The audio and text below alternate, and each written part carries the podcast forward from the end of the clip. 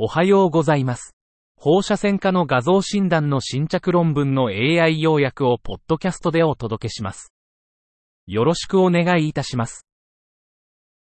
論文タイトル、ビスフォスフォネート製剤の使用に関連した大腿骨不全骨折。Femoral insufficiency fracture related to bisphosphonate use. 66歳女性がピラティス中の事故で右足に激痛を訴え救急外来を受診。右足が短縮し外旋しており、足の感覚と運動能力は保たれていた。X 線検査で右大腿骨筋異部転視化骨折が確認された。論文タイトル、持続性原子舌下動脈に伴う高架小脳動脈瘤破裂、症例報告。Ruptured posterior inferior cerebellar artery aneurysm associated with persistent primitive hypoglossal artery, a case report. 高架小脳動脈、ピカ、コブと永続原子舌下動脈、プファの関連が急例報告されている。19歳女性が頭痛と意識障害で当院に入院、CT で肝脳底部雲膜下出血を確認。右頸動脈造影でピカ原発、最大径 3.7mm のコブを確認。内頸動脈とプファを経由して強血。マイクロカテーテル先端の脈動によるコイル側線の困難さに対し、プファに閉塞バルーンを膨らませて安定化。術後の血管造影でピカの保存を確認し、コブが完全に消失した成功例。論文タイトル、肝硬変患者におけるメトロニダゾール誘発脳症。Metronidazole-induced encephalopathy in a patient with cirrhosis. メトロニダゾールは嫌気性菌、原虫、微光気性菌に対する抗生物質。長期使用による脳症や末梢神経毒性は稀だが、急性病患者の専門と区別が難しい。脳 MRI で、視上核や脳幹などに特徴的な脱髄病変が確認できる。72歳男性が長期使用後に精神状態変化と神経障害を示し、中止で臨床、画像所見が改善。神経放射線科医はこの珍しい症状を認識する上で不可欠。論文タイトル、大動脈瘻を伴った炎症性腹部大動脈瘤の稀な症例。Rare case of inflammatory abdominal aortic aneurysm with an aortocaval fistula. 炎症性腹部大動脈瘤、イヤーは、全腹部大動脈瘤、トリプル A の約 5%-10% を占める得意な亜形である。イヤーは、飛行した動脈瘤壁、広範な動脈瘤周囲、高腹膜繊維症、隣接腹部臓器の密着性癒着の山頂により、通常の動脈硬化性トリプル A と区別される。本報告は、大動脈空静脈瘻を伴う稀なイヤーの臨床経過を検討するものである。論文タイトル、閉塞性尿毒症と腎盂腎炎を合併した尿管素形ヘルニア。Ureteroinguinal herniation complicated by obstructive uropathy and pyelonephritis. 素形管への尿管ヘルニアは稀だが認識されている現象。断層撮影で偶然発見されることがある。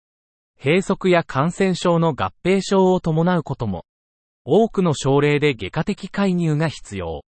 91歳男性が尿管の素形ヘルニアにより閉塞性尿路症と腎盂腎炎を発症。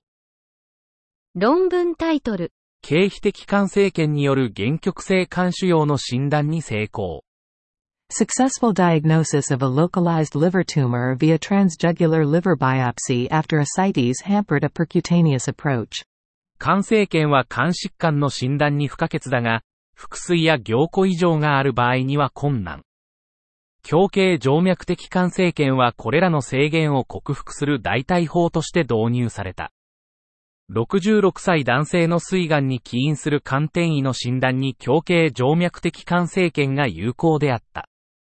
腹水のため経皮的生検が不可能であったが、腫瘍が右肝静脈に近接していたため適用された。フッ素投資と超音波ガイド下で施工し、迅速な病理診断により膵がん由来の肝転移と診断された。論文タイトル、無症状の成人に偶然診断された反発性脳胞性リンパ管腫症。非常に稀な症例の画像所見。Generalized cystic lymphangiomatosis incidentally diagnosed in an asymptomatic adult. Imaging findings of a very rare case. リンパ管腫は頭頸部に多い良性の血管起源腫瘍で、リンパ管の増殖を特徴とする。成人の全身性リンパ管腫症は稀で、42歳男性が左腰痛と血尿で発症し、腎結石が疑われた。腹部骨盤 CT で肝臓、脾臓に多発性脳胞、骨に腰骨性病変を認め、CT ガイドした生検で診断された。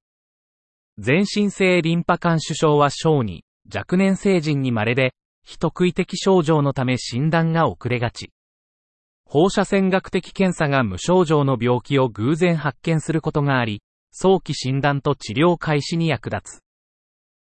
論文タイトル。閉塞性反膣及び同側腎発育不全症候群における初使用後の迅速な診断と治療の意義、症例報告。Significance of expeditious diagnosis and treatment following menarche in obstructed hemivagina and ipsilateral renal agenesis syndrome, a case report. 女性生殖尿路系の希少な異常である片側半膣閉塞症と同側腎無形成症候群の14歳女児の症例を報告。初使用後の左下腹部痛悪化で婦人科受診。以前小児科で腎形成不全と診断されていた。画像診断で子宮に確証、左膣閉塞、血腫膣症を確認。左腎無形成も再確認。左膣壁の切開、摘出手術を実施し、血腫膣症が消失。術後2年で再発なし。小児期に腎形成不全を発見した場合は早期の婦人科受診が推奨される。以上で本日の論文紹介を終わります。お聞きいただき、ありがとうございました。